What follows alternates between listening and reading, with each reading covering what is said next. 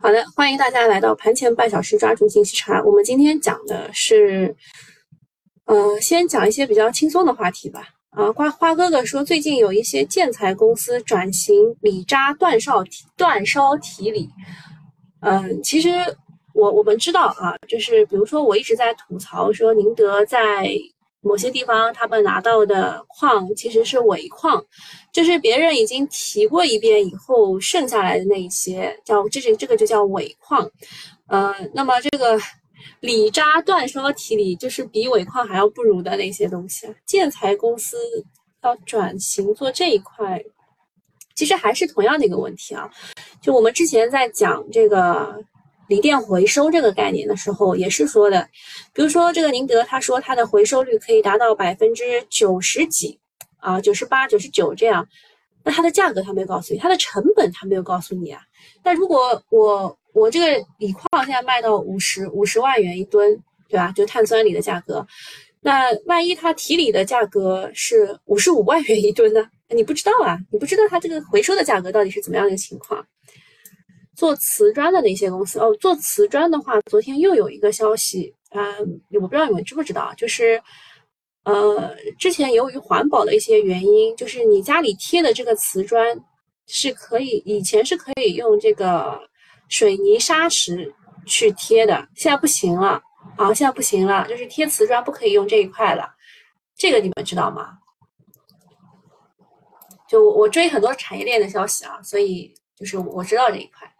哦，我们昨天我在群里给大家发了，我昨天花了半个多小时玩了八局，嗯，我算是对得起他了吧？就是我一开始坚持，我就不要用下面那三个键啊，就这个游戏叫做“羊了个羊”，我昨天发群里了，你们可以看一下啊，这个这是一个小程序，呃，第一关是特别简单，它只是告诉你，嗯，它只是告诉你怎么玩，就是你要把，就是它它的它的界面就是上面有一堆东西，就消消乐啦，但是呢，它会。帮你把这下面一好像一共是有七个还是八个格子，就是你要在下面去把它消掉。你把它拿下来，对吧？比如说三三个槽，然后把它拿下来，它就消掉了，就逢三它就消掉。呃，但是呢，我问了一下，我们群里面没有人通过第二关，然后据说它的通关率只有百分之零点零一。呃呃，不对，就是它这个数字写的是零点零一，后来我看了一下是百分之零点一啊，就是官方新闻说出来是百分之零点一。这个羊了个羊呢，呃，据说是吉比特投资的一家公司，但是吉比特自己回应说它只是一个股权投资，所以并没有啊，并没有就是，呃，这个这个其他的收益啊，就它它如果是收益的话，它它也只是其他的收益，就是一款名为羊了个羊的游戏火爆了，由于过于火爆，还出现了宕机的情况，服务器两天崩了三次。吉比特呢是参与了这个股的游戏的出品公司，呃，但是他说他他是一个参股公司研发的，投资比例也不高，相关的收入将体现在他所持比例的投资收益的那部分，就也就是说没什么用啊，说实话就是没什么用，呃，就昨天这个股呢，就是因为昨天不是有嗯三十七家公司还是七十二家，七十二家公司拿到了这个游戏版号。所以昨天的游戏股其实还可以，但吉比特就是没涨啊，它就是没涨。嗯，然后还还有说什么这个公司只有七个人参保，还有说它是抄袭了一个就是 three tie three tile 还是就叫什么什么公司，就是三什么那个游戏抄袭它。然后反正啊，这个游戏我问到现在没有人通过第二关。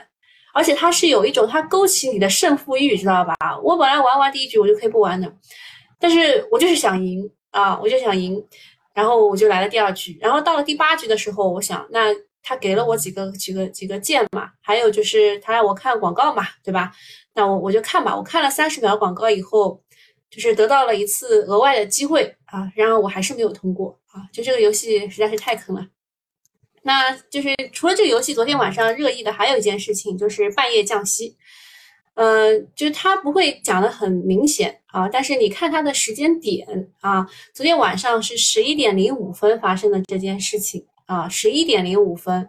然后它呢，也也不是也不是说我们降息了啊，他说的是，呃，多家国有大银行在今天就是九月十五号起会下调个人存款利率。哇，之前之前一直掉，一直就是下调的是贷款利率，对吧？就是八月的 LPR，这个叫做贷款报价利率，非对称性下调之后，存款利率也迎来了调整。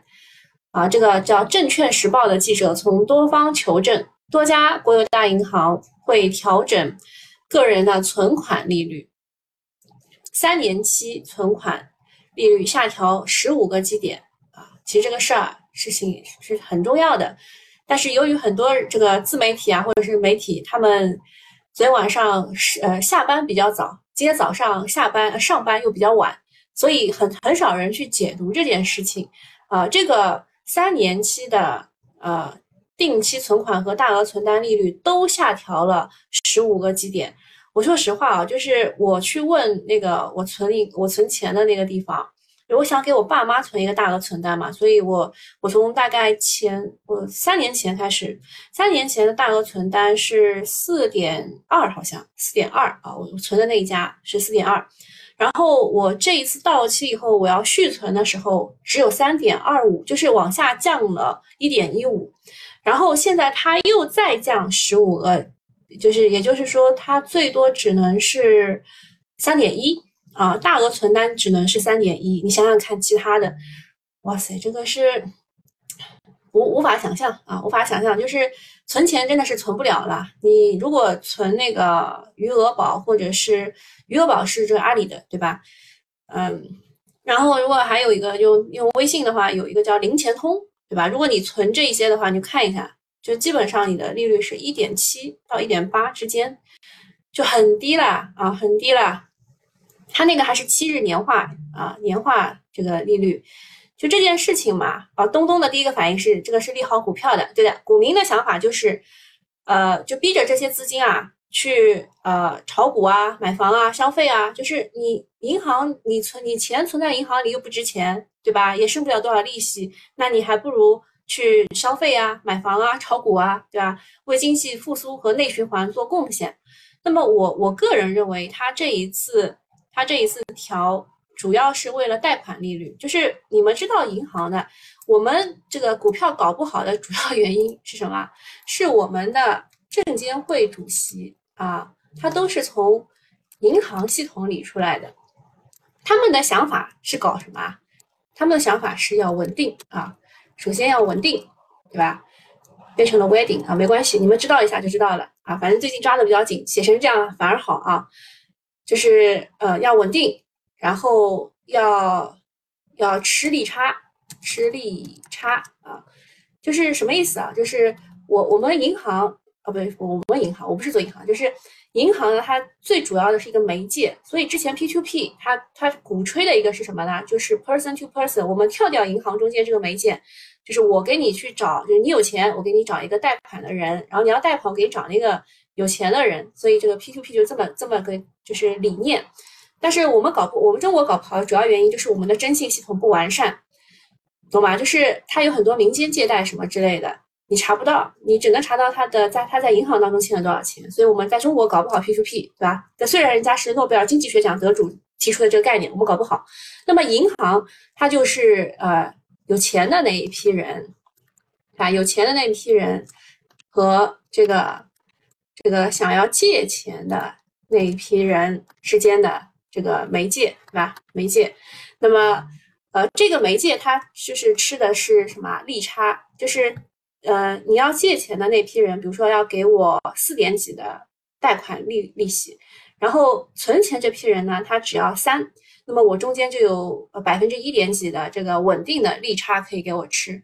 那么自从八月份啊，八月二十二号的 LPR。它一年期下调了五个基点，五年期下调了十五个基点之后呢，其实呃大家都心知肚明，就是他们这个银行也也活不下去了，对吧？他吃利差又少吃了呃十五个基点，那他怎么办呢？他就只能把你存款的这个利率也往下调，那他的利差还能够保持，懂吗？呃，华哥哥说他现在找银行做的贷款是三点七五啊。所以，就他一定要往把你往下往下调，就是你存款的也也要往下调，否则他这个利差都没有了，对吧？那个时候就有很多分析，就是说随着 LPR 的下调，存款利率也是有望再度下调的。那我跟你们说一下，就是股民的想法是资金会去炒股买房消费，但其实这一次的存款利率的下调是为了未来贷款利率的进一步下调。现在华哥可可以做到三点七五了，嗯，那我的房贷是不是？呃，房贷现在是我的房贷是五点一一，啊，工商银行可以做这么低啊？你这个是利滚利吧？啊，因为我没有借过钱，所以我不太懂。呃，年化哦，年化三点七五这么便宜啊？你是干公司的吧？是是国企借款吧？有有这么便宜的吗？三点七五的？好吧，那我们我们就就啊，你你自己的税单怎么会这么便宜呢？呃，我们讲完了这两件事情以后，就来看一下就是平常的事儿啊，比如说这个。中信期指对吧？中信期指呢，昨天在 I F 和 I C 上加了三百一十二手多单，在 I H 上加了两百七十九手多单，但是它在 I M 上加了四百六十一手空单啊，所以这个呃，你们懂懂的都懂啊，懂的都懂。就 I M 是那个中证一千啊，中证一千。好，接下来看一下东东和花哥哥写的剧本。小云说十点抛掉了股票，什么时候接回呢？因为昨天那个东东写的剧本就是。呃，不要受到开盘的影响，对吧？熬一，你想买股票，你想卖股票，熬夜熬到十点以后，对吧？那么小云说他十点就把股票抛掉了，什么时候接呢？东东说大盘会持续性下跌，暂时不要接回。情绪方面，今天看大飞机和中百哪一个会继续？估计大飞机的次新上板概率比较大，会带动次新和军工的机会。哎，昨天其实。资金去炒次新是为了什么呀？是为了避险啊！在呃，这这个市场不太稳定的时候，有些人会去炒次新啊，有些人会去可转债啊。但是最近可转债真的是太差了，差到真的是因为那个那个那个就是新规啊，可转债新规的原因。然后，假如说全部经济失败，就会泥沙俱下崩溃效应。我觉得东东就是看热闹不嫌事大啊，他就喜欢这个。崩溃啊！小云就问他大盘的支撑在哪里呢？东东说本周初步看三一五零，九月应该会破三千。小云说哦哦哦，这个是比较激进的啊，就是大空头的这个看法。那我们看一下花哥哥的想法吧，这个是老股民的想法啊，就是市场整体是下跌的，留下了一个向下的跳空缺口啊。对我跟大家讲一下，昨天其实呃收的是一根假阳线。就你虽然看着这根阳线是红的，这根线是红的，但其实它是跌的，它是先往下跌，然后往上反了一点，就是开始震荡，所以就导致它走成这个样子。那留了一个向下跳空缺口，其实是不是很好的啊？不排除会去回补九月六号三千两百点的位置的向上的跳空缺口。啊，我我怕你们看不懂，我给你们看一下这个 K 线啊，就是你看啊。昨天是一个向下的跳空的小阳线，啊，金银贷三点多，很多人借来过桥贷款买房，啊，我觉得好合算啊，哎，好合算啊，嗯 现在真的银行就是钱都贷不出去吗？啊，就是大家大家知道一下啊，就是反正就各种缺口吧。然后整体的跌幅是有限的，特别是主板再次出现啊抗跌性啊，主要是要开大会了啊。主板呢再度缩量，以及创业板交投的缩无可缩，都表明当前市场阶段不具备大幅杀跌的动能。对于美国加息的预期呢，无论就是七十五个 BP 还是一百个 BP，A 股的风险偏好的回落，以及八月以来的调整，都是对这些负面压力的消化。所以突发性的利空打击的呃打压的力度比较有限。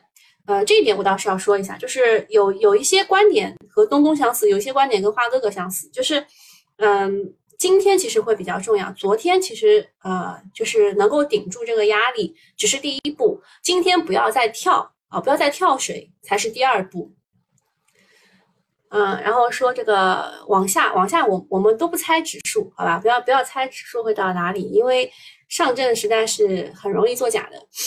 呃，说预计主板估计就是保持结构性的支撑，创业板继续寻找本轮调整的底部，整体上还是要控制仓位，娱乐仓玩一玩就好。后续二十到二十一号还有美联储的议息会议，嗯，然后九月份预期要放低。即使市场反弹，也不要怕踏空，别去重仓追高。看好的反弹的正眼在哪里？看好反弹正眼在哪里，小仓位去跟一下就好啊。其实还是一个老滑头的做法，就是因为现在市场不明嘛，所以就是仓位一定要控制。好，我我给大家做一下我的复盘吧，就是市场还是延续弱势，昨天收的是一根假阳线，而且再创了地量啊，七千两百二十八亿。这个量其实我我觉得昨天它那个剧本，就昨天的那根线啊，如果你们你们在市场当中就一直就是看盘的人，是会忍不住想要操作的。你想要高抛又想要低吸，对吧？但是你肯定高抛高高抛不在最高点，低吸嘛也吸不在最低点。就是你你这个这个 T 其实做的还是蛮爽的。就是昨天在市场里的人其实是很想要去做 T，或者是很想要逃的，恐慌盘也没有出来，对吧？昨天是缩量了四百多亿，所以。嗯，就这个市场非常的弱啊，非常弱，大家基本上都躺平了。那有两种方式，一种是往下继续跌，然后把这些躺平躺平的韭菜全部啊一把拉起来，然后割；还有一种其实就是横在这里，或者是阴跌，会让你特别的难受。呃，盘面上的亮点也不多啊，就是现在短线啊是越努力越亏钱。啊，越努力越亏钱，就是大家就是躺平，其实是正确的一个选择。但是如果你买买的是那些高位的赛道股，那躺平就不是你正确的选择了啊。就是高位的赛道股是逢高减仓，逢高减仓，我讲的蛮清楚了啊。就是如果遇到呃这种反弹的行情，是一次减仓点啊，是一次减仓点。就是如果是呃你你不看好，或者是你觉得它有危险的，你就一定要减。啊，不要说我这个亏了多少钱啊，什么之类的，啊，一反弹就获利落袋，或者是不断的做 T，就看他自己的这个情，呃，看你自己手上的票的情况，啊，等机会来啊，等机会来，积极些也不迟啊。机会可能是什么呢？像这个也是可能是机会的啊，降息的机会。然后，嗯，十五号，今天十五号还有一个很重要的时间点吧，就是那个外汇存款准备金率是在今天降的吧？对吧？同样就是都是这一天。那今天其实这个政策面对今今天还是比较友好的。嗯啊，下一件事情是国常会啊，我跟你们说过，国常会每周三都会开啊，每周三都会开，所以就是你们对它的预期不要太高啊。然后最近召开的国常会呢，决定了进一步延长制造业的缓税补缴期限。啊，涉及资金是四千四百亿，有利于提振制造业的板块。这个是对 A 股的专精特新啊是比较利好的。只是缓税补缴期限啊，意思就是什么呢？呃，意思就是你可以先缓一缓，但是你还是要交的。第二个是呢，专项在贷款与财政贴息支持部分的部分领域设备的更新改造。这个是利好什么？利好高端制造、机械制造、环保领域老设备啊这种升级改造。会带来新的需求，然后第三个是部署进一步稳外贸、稳外汇的举措啊，因为出口是三驾马车之一啊，然后我们人民币在贬值嘛啊，人民币在贬值啊，然后要做这件事情是利于国内经济的恢复，中长期利好 A 股市场。第四个事情是大家讨论的是比较多的啊，前三个事情就是。呃，我们知道这个政策啊，政策有两两两点吧，一个是拖，一个是举。呃，对于呃这个前三点的话，就是拖一拖而已啊，他没有想要把它往上举一举啊，他只是拖一拖了一下，在你下跌的过程当中拖你一把，没有想把你再举举到那个位置上啊。那么对于第四点呢，昨天晚上讨论的是比较多的，就是决定核准福建漳州二期和广东连江一期的核电项目。其实你们应该知道我对核电的这个态度，就是我个人认为核电是一个很鸡肋的呃这个新能源的发电这个东西，因为嗯，比如说欧洲他们有好多都是停停掉了核电的啊，即使他们这么缺电的情况之下，像是德国，他们就已经说明了说我们未来不会再搞核电了，但是。呃，就其实中国也一直在说什么核电重启啊什么的，但是每每一年都，我看一眼啊，蒙哥说央行开展一年期 MLF 操作四千亿，操作利率是二点七五，之前是多少？之前是多少？就是呃每个月的十五号是 MLF，然后每个月二十号是 LPR，之前的数是多少？你要给我对比的，要不然我不知道啊，我没有记得那么这么清楚啊。那么这一次呢，它核准了两个项目啊，核准两个项目，那就是说今年一共核准四呃一个十十个项目啊。蒙哥说要查一下之前，OK，就是另外的就是其他媒体媒体的报道稍微晚一点点的那种，他们都有，不用查啊。嗯，就是今年一共十个项目啊，然后这一次是又核准了两个项目，四台核电机组，总投资高达八百亿啊，这个投资额是蛮高的。就是要看板块的力度了，可以关注的是运营商，嗯，运营商就就那一家了，对吧？就是这这个福建和广东就那一家，然后。核电阀门、核电电机，还有主氦风机，还有吊桶、吊篮筒体堆堆芯盒管材、阀燃料处理设备。我看，我先看一眼啊。他这个我不知道是不是专家写的，我觉得他他就是嗯，就核电的一回路其实比较值钱，二回路就不值钱了。他这个。算了，我也不讲了。就是待会儿，待会儿西米团的留一下，我给你们念一下它的这个概念股吧，就网上小作文，好吧？住建部说，从增量上看，我们还处于城镇化快速发展时期，就是说我们我们还未来还有希望啊。住建部就反反正最近对于房地产来说是一天一个利好。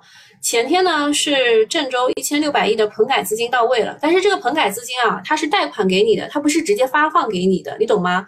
就是这当中是有天壤之别的。之前的棚改资金是啊，这个我要拆掉这个棚棚啊，我要呃棚户区对吧？我要拆掉这个棚户区这一片，然后我会给你钱让你再去买房。那这一次又不一样了，这一次的棚改资金是你想要拆掉这个棚改对吧？对的，然后你向我来贷款，然后。我给你钱，你去拆，对吧？就这这个事情是不一样的。然后昨天呢，住建部又发声说，这个未来还会有大量的需求，因为我们处于城镇化快速发展时期，给大家吃定心丸啊。但是你有没有定心，我不太确定。那各地的救市啊，就房地产市场此起彼伏。苏州是全市放开限购，广州呢是放宽限购政策。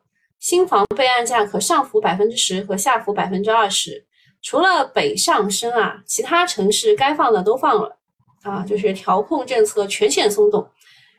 因为呃，房地产特别重要，因为它是十十万亿级别的这个这个市场啊，所以炒房就不要想，但是其他的还是可以看。然后地产已经偷偷的涨了一个月，大家可以去看一下。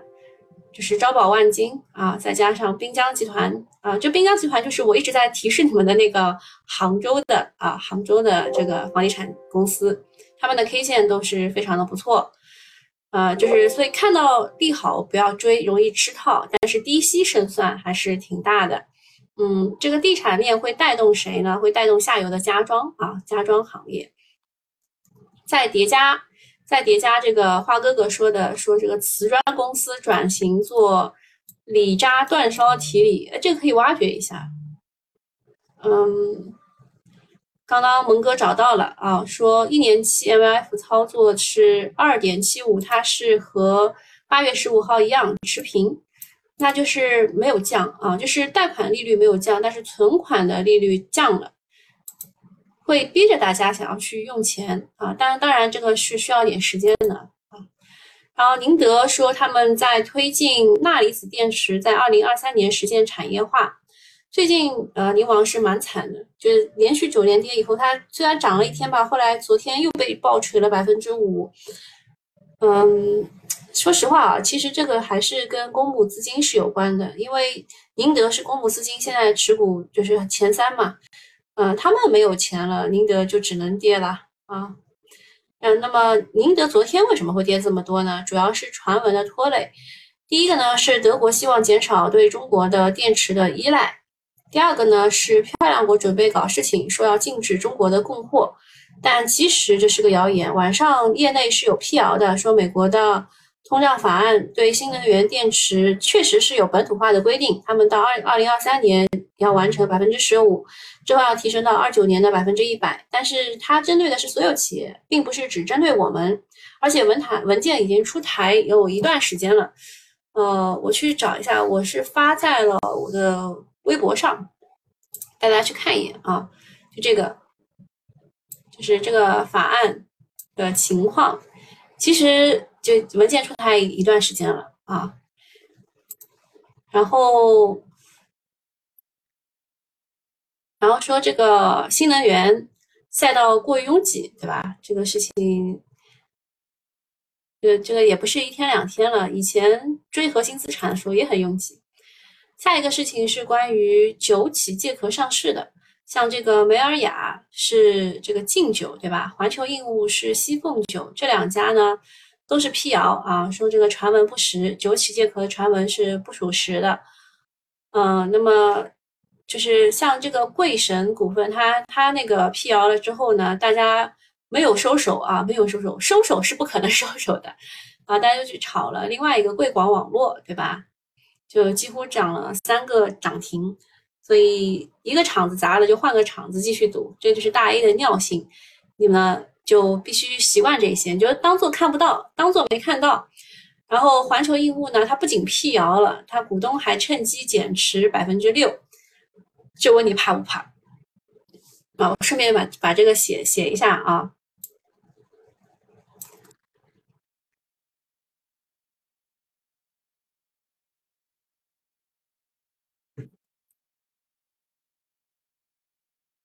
今天 A 股是高开的。高开了百分之零点三五，啊，它那个环球应物啊，呃，就是不仅辟谣，股东还减持百分之六，这个股市跌停的啊，个股直接跌停了。缘分，呃，家电和中核都涨停了，哎，那就没什么好讲了。还有几只，还有几只那个运营商的股票啊，呃，重点新闻，重点新闻就。就随便看一看吧，其实也没有什么很重点的东西。嗯，一个是陈联会的数据说，这个陈联会的销售的这个今年的九月一号到十二号的销售额是同比持平，环比是下降了百分之十一，就是不太好啊，不太好。这新能源车终于又卖不动了，嗯。啊，已经有百分之七十的主播把漂亮国改成丑国了。好的，我知道了，马上改。以后他就是丑国了。好，那今天这个免费用户就到这里啊，拜拜啊！记得买个新米团，好吧，拜拜。嗯，然后我们就继续讲一下那个事儿吧。这个网上的小作文呢是这么写的啊，中国核电其实就是这个。中呃中核国国电漳州能源公司啊的这个负责项目投资和运管理运营的这家公司啊，就是中国核电。呃，买不到就不要买，好吧？就是核电，我对它的态度就是它只能作为补涨标的啊。然后江苏神通说它是国内配套，国内呃就是主流的技术路线的核电机组。零八年以来就会就获得了合集叠阀、合集球阀百分之九十以上的订单啊！江苏神通，啊，英流股份说它是核辐射屏屏蔽材料，上半年取得了突破性的重点呃之进展，并获得国家重点项目订单。长城电工是我国领先的高中低压开关成套设备。然后，压电器元元件等电工电器产品厂商。下一个，中核科技在核电站用关键阀门、核化工后处理阀门等的，就这个超超零件什么阀门，这个是有先进的研发制造的能力的啊。就这几只吧，还行。然后，呃，网上还有还有这个小作文提的，我觉得不是特别对啊，我就给你们看一眼吧。啊，找一下，就这个，呃，网上还有提的什么，呃，海陆重工什么之类的，我觉得它并不是特别正宗。九力特材的话，管材可以有它，但是也不是特别正宗啊。就是这这个是偏后，就后三只它是偏后的。其实应该要炒的是，就是一回路这里面，像这种是很正宗的。核电太过一致，注意安全。对，就是这个消息它来的比较突然。但是呢，它又是在情理之中的，就是大家都知道核电没有炒过，对吧？就是炒了光伏、风电，连水电都炒过了，啊，但是没有炒过核电，所以大家都在等那个核电来那么一下啊，就就这样可以了。就是你了解一下，然后未来如果再炒风电、光伏什么的，你想要埋伏核电，你就找找这一些就可以了。呃，然后还有一个是绿色建筑，绿色建筑的话，那个小作文推的这两家，其实一个是这个森特股份呢，是隆基隆基绿能它入股的那家公司，它是已经已经涨了蛮高了。还有精工高构呢，它确实在低位，但是呢，它里面的股权。没有分割好，所以它这个股啊涨上去也会跌下来，就是也是不好的啊。就这两个，我觉得都不好。那绿色建筑的话呢，你们如果要找 BIPV 的话，就就找一些，就找一些这个和和宁德绑啊，或者是和其他绑定的那些公司。就森特实在是太高了，可以换一换一种。我记得好像东南网架是东南网架还可以，最近我不太确定啊。环球义务有人来救了吗？哦，东南网架是这样，就是又来了个 A 吗？有点奇怪啊，那就是里面的资金的问题。然后再讲一下各家观点的总结。这个是周末的时候他们开了一个大会，然后就就呃，就是我我反正有点想笑啊，就是一个是选了一个地产股啊，一个是选了这个嗯，就是。嗯，叫叫什么通胀啊？能源呃，能源类的，而且是老能源的。然后新能源，他们这句话的这句话原话叫“新能源仍是有战略意义的方向”，意思就是二零二三年景气都要拐头要看空了。所以就是他们这些大韭菜、大机构的看法呢，呃，就是转来转去没有什么好看的。好，那今天看一下。涨得比较多的还是地产啊，地产的消息确实最近是比较多的。然后煤炭，煤炭开采就是旧能源啊，旧能源，还有焦炭啊，焦炭。我们知道这个黑黑色系一共是有三个东西，一个是动力煤，一个是呃焦煤，还有一个是焦炭，对吧？这当中是有转化的关系的。然后区域地产。啊，滨江集团是是我关注的一家，因为我知道他，呃，就是在六月份的时候就知道他拿地的金额是在房企拿到，就是达到了第二名，而且呃，问过杭州的朋友说，滨江的地好像没有什么可以担心它什么烂尾啊之类的。嗯，家居用品，家居用品就是地产的下游，新型电力啊，核电。我我也不能说啥啊，我也不能说啥，我只能告诉你核电不要追高啊，核电不要追高。好，那今天就到这里了，大家拜拜。